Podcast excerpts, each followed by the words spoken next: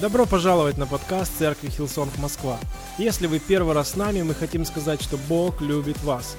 И надеемся, что это послание станет благословением для вас.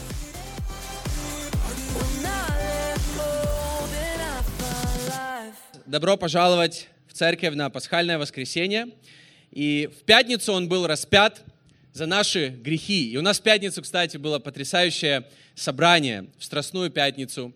Он был распят за наши грехи, но через три дня, на третий день, он воскрес в воскресенье для того, чтобы оправдать каждого из нас, для того, чтобы что-то принести в нашу жизнь. То есть история не закончилась в пятницу. Если бы я вас попросил сегодня, не стесняйтесь кричать «Аллилуйя!», если вы верите во что-то, что я говорю. Или «Аминь!», или, или хотя бы как-то реагировать и поддерживать. Хорошо? Если вы впервые снова такие, или вы верите в Бога, честно, я молюсь о том, чтобы эта проповедь, она была актуальной для каждого. Еще раз хочу сказать, чтобы она была э, направлена не только на воскресенье, но и на понедельник, потому что Христос воскрес, чтобы изменить всю нашу жизнь. Аминь. И давайте мы будем читать одно из Евангелий, во всех четырех Евангелиях, конечно же, говорится о воскресении, о том дне, как это было, но мы будем читать из Евангелия от Марка 16 главы. Поэтому давайте откроем все вместе, и я буду читать с первого стиха. Но я буду э, использовать именно для этого места новый русский перевод, поэтому вы можете следить также на экране. Давайте читать все вместе или следить все вместе с первого стиха. «Когда прошла суббота, Мария Магдалина, Мария, мать Иакова, Соломия принесли благовоние, чтобы помазать его». Рано утром, в первый день недели, едва лишь зашло солнце, они пришли к могильной пещере. По дороге они говорили друг другу, кто же откатит нам камень от входа в пещеру? Но когда они пришли, то увидели, что камень уже отвален, а он был очень большим. Они вошли в могильную пещеру, увидели юношу, одетого в белое. Он сидел справа от входа. Женщины испугались, а он сказал им, не бойтесь, вы ищете распятого Иисуса из Назарета, он воскрес, Его здесь нет. Аминь. Посмотрите на место, где Его положили. А теперь идите и скажите Его ученикам, включая Петра, что Он отправился прежде вас в Галилею. Там вы Его увидите, как Он вам и говорил. Женщины вышли и побежали от могильной пещеры, испуганные и изумленные. Они ничего никому не сказали, так сильно они испугались. Ангел сказал женщинам рассказать всему миру, ученикам в первую очередь, Петру также не забудьте сказать. Женщины никому ничего сначала не говорили. А потом, когда рассказали, те не поверили. И я думаю, Иисус, спасибо, что ты любишь нас таких, какие мы есть. Его милость к нам. Но эта история, конечно же, она не только об этом. И я хотел бы обратить сегодня внимание на одну деталь, которая описана во всех четырех Евангелиях. То есть они все описывают историю воскресения как бы с разных сторон, давая разные какие-то факты или обращая внимание на разные детали. Но все четыре евангелиста описывают тот камень, который был, которым был закрыт гроб и который был отвален, когда они пришли. Все четыре. И я вот думаю, когда во всех четырех Евангелиях описана какая-то одна незначительная деталь, Скорее всего, это что-то важное. И я верю, что Библия, она не просто так дает нам какие-то факты или рассказывает нам какие-то истории или освещает какие-то детали. Я верю, что Библия, она для повседневной жизни. Она влияет на наши отношения с Богом, и она влияет на наши взаимоотношения с другими людьми, на всю нашу жизнь. Аминь. И поэтому я хотел бы сегодня проповедовать о сдвинутом камне от гроба, где лежал Иисус. Кто слышал когда-либо такую проповедь об этом? Пару человек есть. Я буду проповедовать ко всем остальным. Я верю, что ангел, который сдвинул этот тяжелый камень от гробницы Иисуса, не для того, чтобы живой Господь вышел наружу, но для того, чтобы мы могли войти в нее и поверить в него. Моя проповедь называется «Кто же сдвинет камень?» Это то, о чем думали эти женщины, когда они шли к гробу. Несколько недель назад с другими пасторами из церкви Хилсон мы были в Уганде – где церковь Хилсон через миссию Compassion поддерживает очень многих детей, которые находятся, и семьи, которые находятся в крайней бедности. И мы видели, как они живут. Мы были в одних из самых бедных районов. Они строят сами себе дома из глины. И в этих домах, во многих из них даже нет дверей. Для меня это было очень что-то непонятное, потому что мы живем в стране, где у каждого есть двери домой. И когда мы не закрываем двери, где бы мы ни находились, мы вернемся домой и закроем двери. Мы привыкли закрывать двери, мы привыкли использовать двери. Мы привыкли забывать ключи, а потом стоять. Что же делать? Муж едет домой. Или наоборот. В древние времена вместо дверей использовались камни. И этими камнями могли, например, закрывать пещеры. Например, пастух, у которого были овцы, ну, смышленный пастух, он просил овец туда зайти, потом закрывал это большим камнем и мог отлучиться на время, например, сходить на свидание. Люди, которые жили в пещерах, я не имею в виду пещерные люди, но люди, которые просто использовали пещеры как свои дома, где они жили, они прикладывали камни для того, чтобы никакой зверь ночью не залез туда, где они живут. И в книге «Бытие», в самой первой книге, то есть это то события, которые происходили тысячи лет назад, описаны камни, которыми закрывали колодцы для того, чтобы никто их не испортил, никакая грязь туда не попала. В Бытие 29 главе описаны эти колодцы, и я не буду читать всю главу, чтобы не тратить много времени на это, но я хочу прочитать два стиха, в которых говорится об этих камнях, которые закрывали эти колодцы. Здесь написано следующее во втором стихе. «И увидел, вот на поле колодец, и там три стада мелкого скота, лежавшие около него, потому что из того колодезя поили стадо над устьем колодезя был большой камень. И потом 10 стих. «Подошел Иаков, отвалил камень от устья колодезя и напоил овец».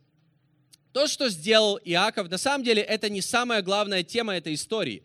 Самая главная тема, он увидел свою жену первый раз. И это была любовь с первого взгляда. Вот, вот так, как есть в Библии. Если вы будете читать Бытие 29 главу, там говорится, что когда Иаков увидел Рахиль, знаете, он как будто стал суперменом и был готов сделать все для нее. Он даже потом расплакался, когда она подошла к нему, но для того, чтобы как-то обратить на нее внимание, он помог ей и другим людям, и вот э, женщинам, которые пришли туда с, со своими отарами овец, и чтобы напоить их, должен был быть кто-то, кто сдвинет камень.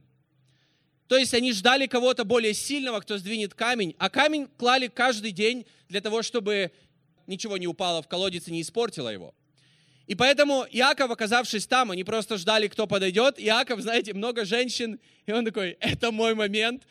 И он сдвинул этот камень. Конечно же, Бог дал ему силу, потому что мы знаем из Библии, Иаков не такой-то и сильный был, например, как его брат Исав. Но он это сделал, и Рахиль тоже в него влюбилась. Вы можете почитать об этой романтической истории в Бытие 29 главе. Но я хотел бы обратить внимание на тот камень, который он сдвинул от колодца. Ведь то же самое делает Христос для нас, потому что Он любит нас больше, тебя больше, чем даже Иаков любил Рахиль. Он за нее готов был работать на ее отца 14 лет, сначала 7, потом еще. Христос любит нас еще больше. И ради нас Он сдвигает какие-то камни или преграды, которые мешают нам приходить к Богу, слышать Бога, понимать Его Слово, сделать хорошую новость о Христе, что Он воскрес, что Он любит нас чем-то личным. Потому что я верю, когда что-то становится личным, это начинает иметь силу в твоей жизни. Когда это просто какая-то информация, это не сильно влияет на нас. 12 учеников постоянно были с Иисусом. Мы об этом читаем в Евангелиях. И в Марка 6 главе, 52 стихе написано следующее. «Ибо не вразумились чудом над хлебами». Обо всех учениках говорится. «Потому что сердце их было окаменено». Как это? Я это представляю следующим образом. Неважно, сколько чудес я видел в жизнях других людей, неважно, сколько проповедей или христианских книг или передач я увидел, важно, стало ли это послание личным для меня. Потому что когда оно становится личным, оно начинает влиять на мою жизнь. И если, если возле моего ума или возле моего сердца есть какая-то преграда или какой-то камень, через который не пробивается это послание, это не повлияет на мою жизнь. И это то, что было с учениками. Их сердце было окаменено. Но что сделал Иисус для учеников после Его воскресения?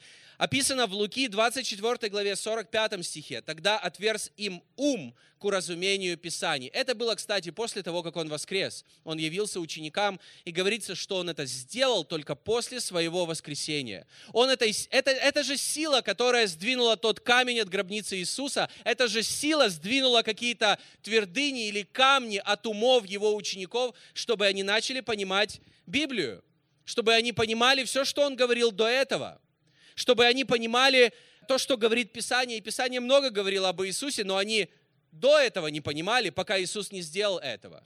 Чем является Библия для тебя? Мы верим, что Библия это как источник живой воды, который строит нашу веру и который питает наш дух. Кто согласен с этим? Аминь. Библия, она это в духовном смысле то, что строит нашего духовного человека. Это то, что строит нашу веру. Но если сверху на этом колодце лежит какой-то большой камень, как в истории с Иаковом, то мы будем, знаете, как жаждать, и мы будем умирать без того, чтобы понимать, без того, чтобы оно начало влиять на наши жизни. Я верю, что Библия дана для всех людей – она не дана для понимания только самых каких-то умных и образованных. Она не дана только для священников или пасторов или каких-то избранных людей. Поэтому мы на каждом собрании, на каждом собрании дарим тем, кто у нас впервые, Библию. Потому что мы верим, что Библия для каждого человека. Аминь. Вопрос не в том, насколько мы умны, потому что мы не понимаем ее своим умом, но когда Бог от нашего ума отодвигает какой-то камень, который мешает нам понять что-то, это изменяет все. Мне нравится, как Библия описывает учеников Иисуса после того, как Христос воскрес, после того, как Он как будто открыл их умы. И, например, мы читаем в Деяниях 4 главе с 10 стиха о Петре, и как Библия описывает его, как евангелист, который пишет послание Деяний, святых апостолов, как он описывает Петра.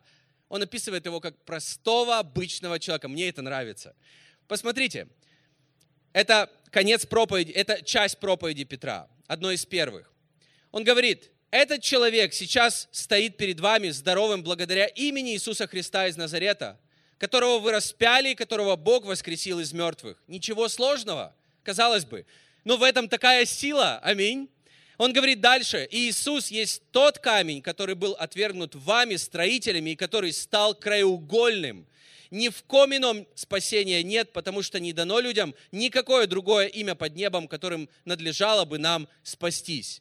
И в следующем стихе, в 13 написано, «Всех удивляла смелость Петра и Иоанна, ведь было видно, что они люди не ученые и простые, в них узнавали спутников Иисуса». Когда я пришел в церковь, это то, что мне помогало быть ближе к Богу или строить отношения с Богом, потому что я видел вокруг себя простых, обычных людей, которые живут обычными жизнями, которые ходят на работы, у которых свои заботы, которые также переодевают подгузники своим детям, ходят супермаркеты покупают еду, занимаются какими-то вещами, как все обычные люди, но они понимают Библию, потому что Бог открыл что-то им. Как будто Бог, знаешь, открывает нам, но на самом деле, я верю, Он открывает нам даже не саму Библию, Он открывает наш ум и сердце, чтобы мы понимали Библию. Он как будто сдвигает от нас какие-то преграды, которые мешают нам понимать Его Слово. Почему это так важно? Почему так важно, чтобы кто-то сдвинул эти камни, которые, возможно, есть в нашей жизни, или преграды, которые могут быть в нашей жизни, чтобы строить отношения с Богом? Еще одна история – это история с Лазарем. Лазарь – это был один из друзей Иисуса. Иисус его любил, Лазарь любил Иисуса, но так вышло, что Лазарь умер. И Иисус через несколько дней после этого пришел туда, и он воскресил Лазаря. Но как это было? Об этом говорится в Евангелии от Иоанна 11 главе 38 и 39 стихах. Здесь написано, Иисус же опять скорбя внутренно приходит к гробу. То была пещера, и камень лежал на ней. Иисус говорит, отнимите камень. Это был такой же гроб, примерно в котором лежал Иисус. И он, первое, что он сказал, отнимите камень. И после этого мы знаем, что он воскресил Лазаря. И здесь даже не нужно ничего добавить. Иисус воскресил его только когда камень был сдвинут. Я верю, что Бог может воскресить любого человека и начать настоящее духовное пробуждение в жизни каждого из нас, если от нашего сердца будет сдвинут камень неверия. Я верю, что Бог может все. Вопрос, если есть какая-то преграда для нас, чтобы верить или чтобы просто сказать, я верю в это. Я верю в то, что Бог говорит относительно моей жизни. Христос воскрес. Это факт. Кто согласен? Это факт. Но не для всех людей это стало чем-то личным. Когда лежит преграда у сердца или ума, чтобы принять это, чтобы поверить в это, это никогда не станет личным и никогда не будет иметь силу в жизни человека. Поэтому нам нужно сдвигать преграды, которые иногда мы ставим сами, какие-то камни, которые мы ставим возле своего сердца, или преграды, которые ставит враг в нашей жизни, которого Библия называет дьяволом. Иногда враг ставит какие-то преграды возле нашего сердца или ума, и мы можем просить Бога, чтобы Он сдвинул эти камни. Аминь. Я хочу сказать три простых мысли. Я верю, что они могут быть практичными для всех нас, не только в воскресенье на Пасху, но каждый день. Первое, есть камни, которые ставим мы. Есть очень много людей, которые носят какие-то знаете, как тяжесть или какие-то камни или преграды на своих сердцах, которые мешают им принимать от Бога все то, что Бог говорит, или все то, что Бог хотел бы им дать. И они сами положили эти камни. Они не позволяют самым близким и дорогим людям говорить в их жизнь. Они как бы закрываются от них, быть рядом, когда им нужна поддержка.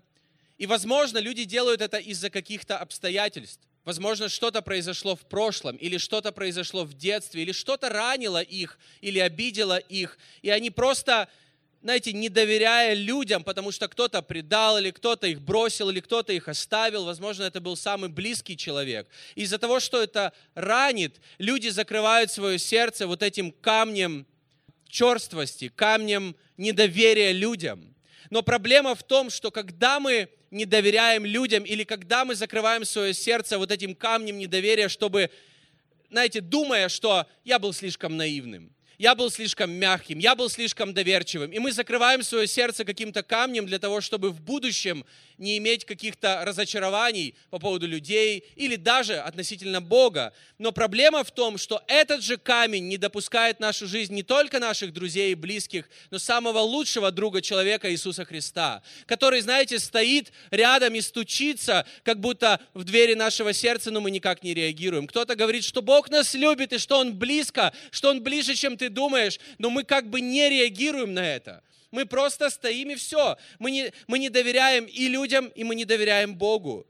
И мы смотрим на церковь, и мы всегда найдем в церкви каких-то несовершенных людей. Я верю, церковь будет совершенной только на небесах. Но это не мешает мне доверять Богу. Это не мешает мне быть открытым к Богу. С другой стороны, возможно, у кого-то, знаете, когда мы закрываем свое сердце этим камнем, он не только не впускает что-то хорошее снаружи, он не выпускает изнутри какие-то добрые, хорошие вещи, потому что, возможно, в жизни некоторых людей есть какой-то голос внутри, который говорит вам, пора освободиться от этих дурных мыслей, пора перестать думать негативно только, пора перестать накручивать себя. Но этот камень как будто не выпускает эти мысли, и ты, это все остается внутри.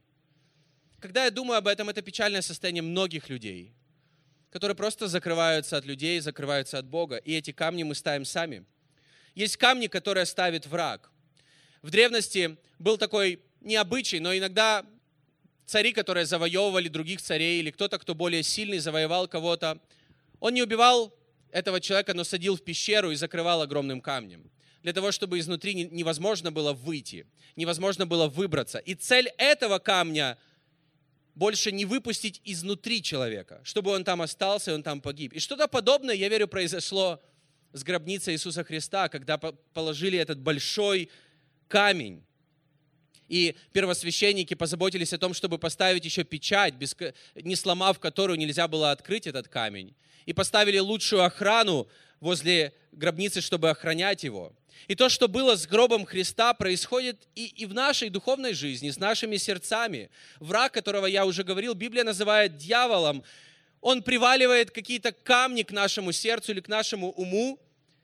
Поэтому, когда мы читаем снова-таки о 12 учениках, которые были с Иисусом как семья, но Иисус говорил о них, например, в Марка 8:17, Иисус спрашивал их, еще ли окаменено у вас сердце? То есть вы до сих пор еще не понимаете. И, возможно, вот это слово «окаменено» обозначает не, что их сердца стали каменными буквально, а были ограждены какими-то камнями, которые не впускали то слово, которое Бог говорил в их жизни. Потому что Христос был лучшим проповедником. Христос как только не объяснял ученикам, были вещи, которые они на отрез не понимали. Как будто была какая-то преграда, которая не впускала это слово в их сердце и в их разум. Поэтому приваленный врагом к сердцу камень делает то же, что сделал вот этот камень, приваленный к гробу Христа. Этот камень не пускает ничего доброго изнутри также. Он не может пускать ничего доброго, что может быть снаружи. Добрых слов, благодати, добрых слов, которые говорит Библия. И поэтому, если подумать об этом камне, физическом камне, который был возле гробницы Иисуса, он, он не пускал свет, он не пускал воздух, и он не пускал самых близких людей Иисуса, его друзей. И это же происходит с нами, когда возле нашего сердца есть какие-то камни, духовные камни, которые не пускают света Божьего Слова. И как будто, знаешь, мы можем слышать очень много, что Бог любит нас, или как Он относится к нам, но это не имеет силы в нашей жизни. Или этот камень не пускает воздуха и атмосферы Святого Духа, и, и мы, не, мы не ощущаем радость и мир от Святого Духа, мы больше зависим от обстоятельств. И это не допускает в минуты горя, утешения близких, в часы поражения, ободрения друзей, в дни слабости, подкрепления, хотя все мы нуждаемся в этом, во время искушения, поддержки, в периоды одиночества, общения с другими людьми. И поэтому изнутри этот камень также не выпускает ничего доброго. И если подумать о том камне, который был возле гроба Иисуса Христа, Конечно же, фарисеи не, не думали, что он воскреснет, но они так сильно позаботились, чтобы там была охрана и чтобы был этот камень. Как будто они думали, что даже если он воскреснет, нам нужно сделать все, чтобы он остался там. Чтобы учение Иисуса, чтобы его благодать, чтобы все доброе, которое происходит от Иисуса, оно осталось там внутри, оно не вышло наружу. Это то, что делал, делала эта преграда, этот камень. И это то, что делает этот духовный камень, который враг как будто ставит возле наших сердец. Это препятствует тому доброму, что появляется в наших сердцах, чтобы оно осуществилось снаружи. Как это происходит? Может быть, у тебя внутри появляется желание молиться о своей семье, или молиться о своих близких, или о какой-то ситуации, или просто молиться Богу, но это только желание, которое не выходит наружу и ничего не происходит. Возможно, кто-то думает, пора оставить свою старую жизнь и начать новую жизнь, просто доверить свою жизнь Богу, но ничего так и не происходит. Кто-то, может быть, думает, я верю в Бога, и я в церкви, я, я, я верю в то, что Бог сделал для меня, и, может быть, я могу жить не только ради самого себя, я могу производить какие-то перемены снаружи, я могу быть благословением для других людей, но это остается только какими-то намерениями и чувствами. И иногда люди много чувствуют, много думают, много планов строят, но годами ничего не происходит. Почему? Возможно, какой-то камень привален к их сердцу, который не выпускает эти добрые намерения наружу. Чем может быть этот камень? Какой-то депрессией, страхом ошибки, низкая самооценка, неуверенность. Снова-таки, почему? Возможно, какие-то события, которые были в прошлом. Может быть, какие-то события, которые были в детстве. Дьявол использует для того, чтобы говорить тебе, ты недостоин, ты не сможешь, ничего у тебя не получится и так далее. Но дьявол, он отец лжи, и нам нужно верить Божьему Слову, потому что только это истина, и Бог говорит о тебе совершенно другое. Поэтому этот камень, который был приложен к гробу Христа, он, он делал так, что внутри было мрачно, внутри было холодно, внутри было неуютно. И то же самое делают эти духовные камни. Они делают так, что внутри царствует мрак безнадежности, холод безжизненности, ужас смерти. И то, что делает Бог, и то, что, я верю, повествует нам четыре Евангелия, что Бог может сдвинуть любые камни. Бог может сдвинуть любые преграды от твоего сердца, от твоего ума, от твоей жизни. Для него нет ничего невозможного. Аминь. И давайте подумаем, давайте подумаем о тех нескольких женщинах, которые просто себе решили, мы хотим увидеть Иисуса. И они думали об одной проблеме. Кто нам, кто уберет камень? Кто уберет камень? Они не думали о другой проблеме, которая там была. Там были еще и стражники. То есть они бы пришли, и по факту там было бы больше проблем, чем они думали и предполагали. Но их желание увидеть Христа и послужить Богу, оно сделало так, что Бог подвинул любые преграды. Любые преграды. И я верю, что когда у нас есть желание быть с Богом, быть ближе к Богу, это, знаешь, нет никаких преград, которые помешают Богу это осуществить или, или сдвинуть эти камни от наших сердец или от наших умов. Все эти камни можно убрать и удалить силой воскресшего Христа. В Библии говорится, что даже смерть не сдержала его. То есть эта сила, она подняла его даже через... И если смерть не сдержала его, то какие преграды и камни могут его сдержать даже в твоей жизни? Может быть, тебе кажется, что в твоей жизни твои преграды, они самые большие.